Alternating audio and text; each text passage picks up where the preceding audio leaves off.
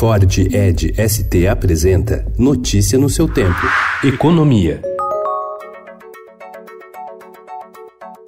O presidente Jair Bolsonaro, criticado por ter feito pouco esforço pela reforma da Previdência, entrou em campo ontem para suavizar as regras de aposentadoria para agentes das polícias federal, rodoviária federal e legislativa. Ele ligou para líderes de partidos mais alinhados ao governo e propôs um acordo para mudar o projeto. Seu esforço, porém, foi em vão. A própria categoria rejeitou o acordo. Ontem, na cerimônia do Exército que marcou a troca de chefia no Comando Militar do Sudeste, Bolsonaro pediu aos militares uma ajuda para aprovar a reforma da Previdência. O sacrifício tem que ser dividido para todos, para que possamos colher os frutos lá na frente.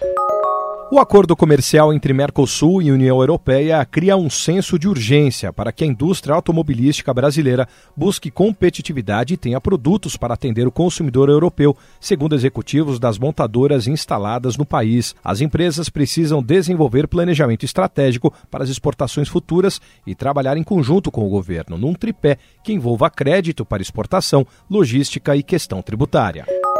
As diversas plataformas do Facebook, que incluem, além da rede social, também o WhatsApp e o Instagram, enfrentaram instabilidades ontem. Por meio de ferramentas como o Twitter, usuários relataram os problemas, dizendo que não conseguiam enviar arquivos de mídia, entre eles fotos, vídeos, áudios e figurinhas. O problema não ficou restrito ao Brasil, não. Houve também relatos de instabilidade nos Estados Unidos, na América Latina e em diversos países da Europa Ocidental.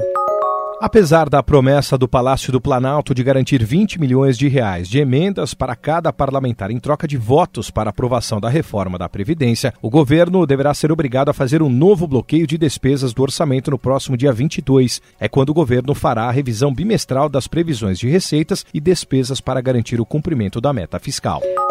O governo federal trabalha para lançar um novo e-social até a próxima terça-feira. De acordo com fontes da área econômica, os técnicos ainda discutem quais serão as mudanças no programa, mas já está certo que ele será enxugado e simplificado, reduzindo o número de informações que empresas e empregadores domésticos têm que apresentar no sistema. Notícia no seu tempo. É um oferecimento de Ford Edge ST, o SUV que coloca performance na sua rotina até na hora de você se informar.